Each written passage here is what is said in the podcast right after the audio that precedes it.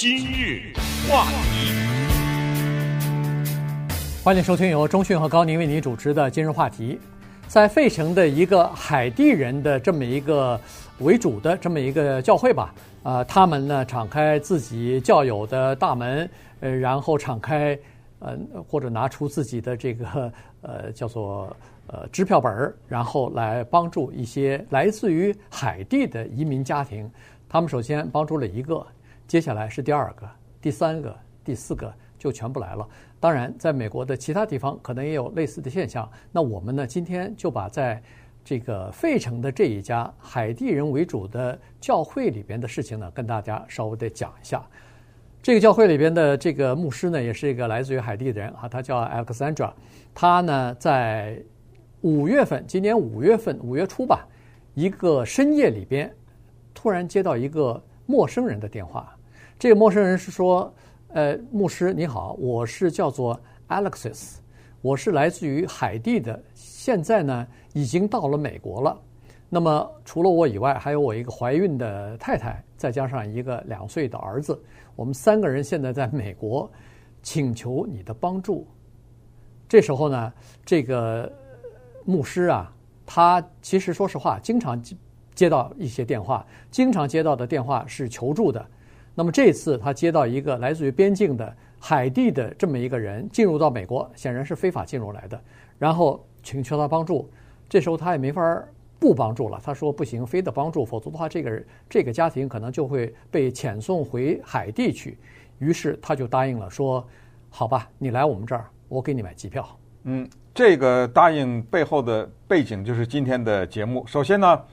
我们讲的这一家海地人，跟九月份大家听到的新闻，在德克萨斯的那一个小镇上面，一万四千个海地的难民或者是非法移民的情况呢，完全不一样。因为他是五月份进来的，对，他也没有去德州，他去的是亚利桑那州，但是他因为是海地人，所以呢，他代表了这么一种特殊的情况。这种情况让我们了解了一下海地在美国的难民的情况，以及美国的难民政策和移民政策在这个一家人的身上起到的什么作用，以及教会在整个的这个过程当中起到的作用。费城的这个教会叫 Beersheba，这么一个教会啊，这个教会啊，一百二十个人，嗯，作为一个教会来说是非常小的，因为什么呢？因为教会没有钱。它是非盈利机构，所以一个教会要活下去，那就是教友拿那个盘子传着捐的嘛，对，对不对？对，是这么来的钱。可是尽管如此呢，这个一百二十个人的教会啊，他们过去还是靠着教友的捐款呢，支持什么无家可归的人呐，啊，帮助一些求救的人。嗯。但是非法移民没有过，所以牧师大半夜收到了这么一通电话，他又不认识，很奇怪。那么。这一通电话的那方的人呢，他真的是海地人，他们讲的是那个克里奥语啊，讲的是海地的一种就是欧洲的语言和当地人混杂的一个特殊的这种语言，而且讲出了一个人的名字，对吧？嗯，对。哎，这个陌生人讲出了一个人的名字，而讲出来的那个名字呢是 Alexander 这个牧师他所认识的人，所以反正这通电话很重要。一来一往呢，他知道这个人不是骗子，他真的是一个。在亚利桑那州，而且是被美国移民巡逻队拘留的这么一个人。那现在是在移民拘留中中心或者拘留所在那儿待着的这么一个人。所以他说：“行，我给你买机票。”那下一个问题是啊，我给你买机票，你就可以从拘留所出来啊，你就可以不被递解啊，对不对？这马上这个问题就产了。为为什么他打一通电话，只要有一个陌生人呢，给他买一张飞机票，他就可以飞到。费城去，实际上最后给他安置在新泽西，但是新泽西和费城这两个地方半个小时啊。对，怎么回事呢？咱们就从这个叫做 Alexis 的二十五岁的海地男青年和他的太太的故事讲起。对，这个呃，Alex Alexis 啊，他是在海地太子港的一个呃足球队员啊，而且是个职业足球的这么一个前锋啊，所以呢。呃，显然他踢球的技术是很好的，呃，曾经代表海地呃参加过什么国际青年锦标赛啊？当时二零大概是二零一五年啊，在美国的呃 Minneapolis 呃参加过这样的一个比赛。后来呢，他也参加过各种各样的这个比赛啊，所以呢，他是住在海地的。当时在第二年的时候呢，他的两个姐姐就离开海地，分别移民到其他的地方去了。一个姐姐呢去了巴西，另外一个姐姐呢就去了智利。那么后来在再过了一年，二零一七年的时候，她也是就去了智利，投奔她的这个一个姐姐去了啊。所以呢，在智利这个地方呢，呃，她呃就是比如说找了一份工作，然后呢就在这个智利呢待待着。那么，但是他是打黑工，对，那个时候去智利也是非法的。没错，去智利我们都知道，在智利这个地方啊。你要想得到一个合法的永久居民的身份，是难如上青天呐，这个是非常困难的。所以呢，他到了智利以后，第一打黑工，我们都知道打黑工你就必须要付出两个代价，第一就是雇主让你，就是你的老板啊，肯定会剥削你的，对，让你做一些别人不做的活儿，而且给你的钱还少。那当然给的钱大概都是现金啊，所以呢，在这种情况之下，他也只好认了，因为他没有正正常的这个工作身份嘛。于是，在那儿待了一年以后呢，认识一个女朋友，呃，然后俩人海地人，哎，也是个海地人啊，也是跑到智利去的。对。于是这俩人就结婚了啊。结婚以后呢，太太马上又开始怀孕。这个太太呢也有同样的经历。太太呢是在 Burger King 这个地方呢，呃，做一个 cashier 啊，就是做一个收银员。其实根据她的工作经验，这么努力，呃，工作年限。他照理是可以提升为，比如说店经理啊什么的，但是因为他不是海地人，所以呢，这个机会就没有给他，而且很可能永远不会给他。也就是说，你在这个 Burger King 打打工，打个十年二十年，大概还是那个最低薪资的那个呃 cashier 啊，就是收银员。所以在这种情况之下呢，他们就决定说是。不行了啊，在海，在这个智利这个地方待下去没前途，拿不到身身份。这个时候呢，美国刚好就举行大选。那在大选的时候呢，他们就非常注意民主党的候选人，呃，这个呃，Joe Biden，看看怎么样。于是，在这个这种情况之下呢，他们终于就决定说，不行，我们要离开海地，要前往美国。这个情况啊，我们在讲德州的海地难民的时候讲过。关于拜登和川普的移民政策呢，这个在二零二零年总统大选的时候啊，对整个的美洲影响是非常大的。实际上，拜登刚就任不久，在美墨边境不是也有对所谓冲击的这种风波嘛？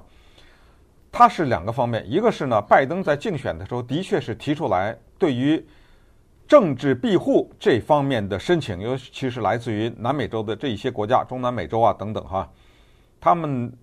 在战乱也好，或者是帮派什么横行的时候呢，政治庇护呢是要所谓的人道考虑。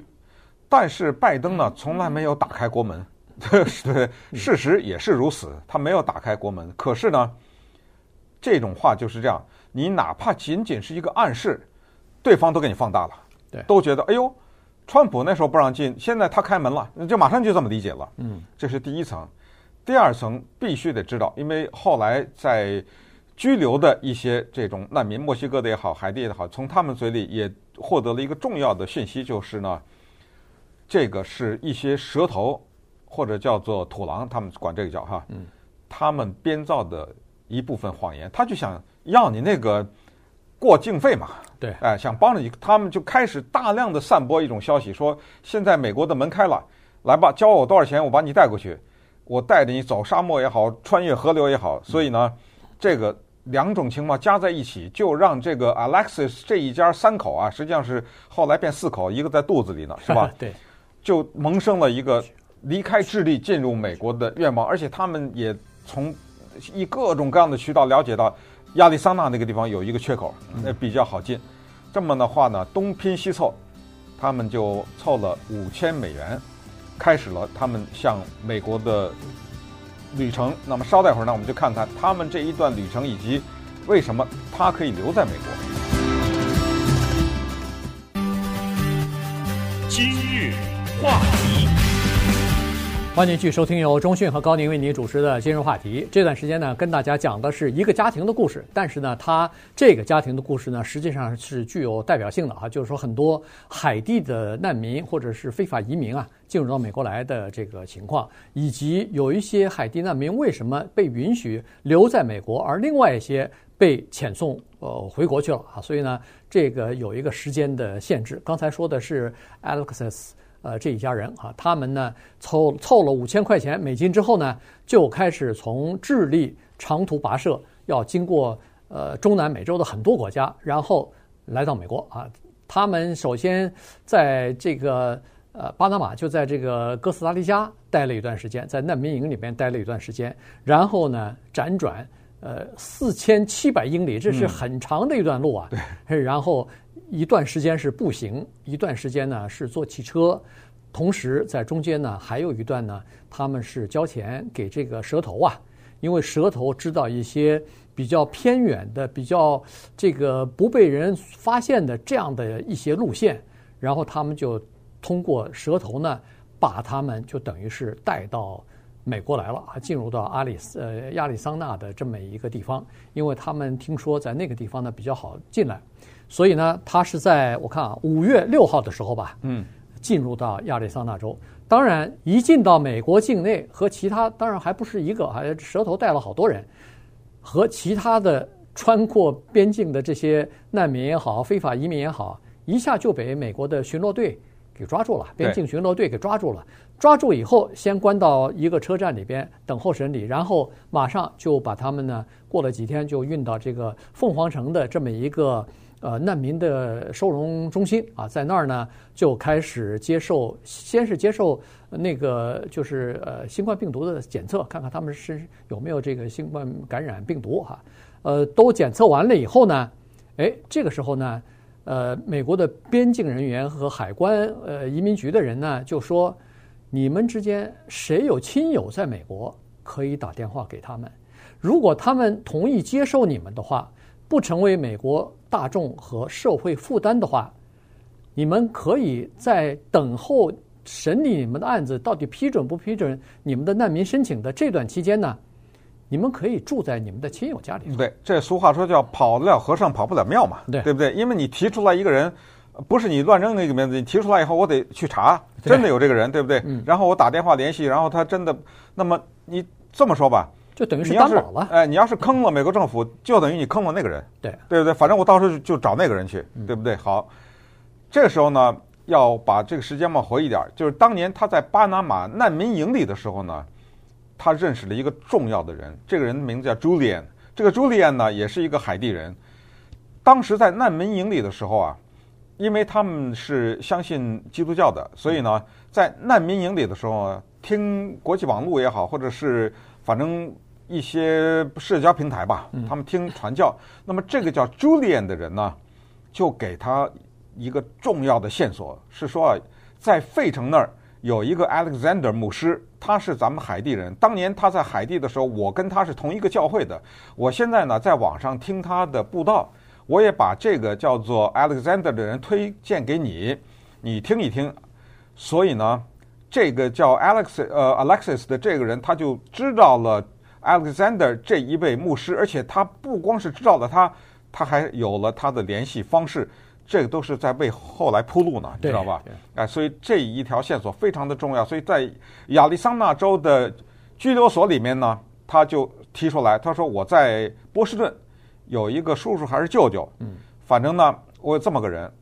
有没有这个人，咱也不知道，也可能编的，咱不知道。因为什么呢？因为反正打电话没人接，对不对？对。反正他如果咱们就相信他了啊，他如果真的有这个亲戚的话，至少那个亲戚不愿意管他，所以没理他，根本不接他的电话。这个时候，他就把素昧生平的、根本不认识的费城的那个牧师的名字给扔出来了。嗯。他说：“能不能麻烦你给这个人打电话？”这个人呢，我可以先跟他讲话，他愿意给我买机票，他愿意接纳我。这个还有一个前提就是，美国的边防人员呢，对于那种怀孕的女性或者带有幼儿的孩子是有一个特殊照顾的。对，嗯，如果你是一个二十几岁男青年，这可能未必有这个待遇啊。所以长话短说呢，电话就打通了，这就是刚才说那个午夜的那通电话。对，那么这个时候，人家那个牧师根本不认识他，就说好，我给你买飞机票。挂了电话以后，第二天早上在教会一百二十个一开会，说大家来吧，捐钱，这个整个的活动就开始了。对，因为你来了以后，他不是光买了机票就结束了。首先，这个一一家人来了以后住哪儿啊？吃饭谁管谁管啊？呃，这个东西呢，就是要开会来决定了哈。后来呢，呃，在这个教会里头也有一个以前是在海地担任过检察官的这么一个人，后现在来到美国了。他呢就在那个离费城差不多半个小时呃开车路程的这个地方呢，找到了一所房子啊。这个房子显然是空着的，对，然后还挺大，但是要要租金呢？对，有好几个房间是呃可以出租金，但是租金还算比较便宜。于是呢，他们就把这个房子租下来，就说好，我们把这个房子租下来，其中一个房间呢，可以给 Alexander，呃，呃，就就叫 Alexis，给他的一家人住啊，其他的几个房间先空着。于是呢，这个 Alexis 来了以后，至少有一个地方可以住了。同时，在教友当中，一百二十个人当中呢，他们就开始募捐了，捐钱也可以。捐这个食物也可以，捐衣服也可以，捐什么呃洗涮的这些用品，反正日常的用品，锅碗瓢盆啊，锅碗瓢盆，对对对，嗯，呃这些东西都可以啊。所以呢，他们就呃捐了一些东西呢，至少把 Alexis 他们这一家人的问题先给他解决了。对，没想到呢，以为这个事儿就完了啊，这一家人住下来了，没想到有一天，这牧师的电话又响了，而且对方是美国的。海关巡逻人员说：“哎，你的家人给你打电话了。”他一接，哦，就是刚才我们说的在难民营当中的那个叫朱丽安的人。嗯，朱丽安呢说了半天，他才想起来，哦，原来在海地的时候，他们俩真的是去一个教会。好吧，你过来吧，我飞机票我给你买了。嗯，这个时候那个朱丽安说：“不好意思，除了我以外，我在这个路上逃难路上又认识了一个单身的母亲和她的女儿，能不能也帮一下？”要来吧，我买飞机票，我买。呃，他说那飞机票可能不一定用买，但是你这个房子也提供一下。这样，没想到一来一往，从一开始的一家两口半或者三口吧，三三口人，变成了最后的九个人。对，这还没完呢。嗯，这个呃九个人之内还包括另外一个，就是 Alexis 的七，好像七月份的时候吧，七月底的时候，他又接到一通电话，他的亲戚。从海地来姐姐还是妹妹，反对，反正反正 他的亲戚来了。于是呢，这个当然这个可能 Alex 还赚了点钱啊，因为他来到美国以后呢，呃，踢球是不忘的，每天晚上都去训练，都去踢球。呃，除了礼拜六啊，这个教会有活动他不去踢。然后呢，还参加了一个半职业的什么呃联赛什么的，还赚了点钱啊。就每次参加比赛都有点钱吧。所以他说，我姐姐这一家人来呢，呃，教会不需要提供呃机票，我来自己出。但是呢，可不可以让他也住在我的、嗯、我们的这个房子里头？这这样的话，我们大家也可以照顾一下。于是又搬到他的那个房子里头，而且他那个老二也出生了，所以呢，在这个房子里边现在住了九口人，因为他姐姐，包括他姐姐夫和那个孩子也来了，所以又是呃又是一大堆人啊。于是这个。现在是九个，在我们做节目这当口，可能又又增加了，因为这个东西就是这样子，一一个人来了以后，呃，亲戚朋友啊，都会就是跟着一串儿就进来了。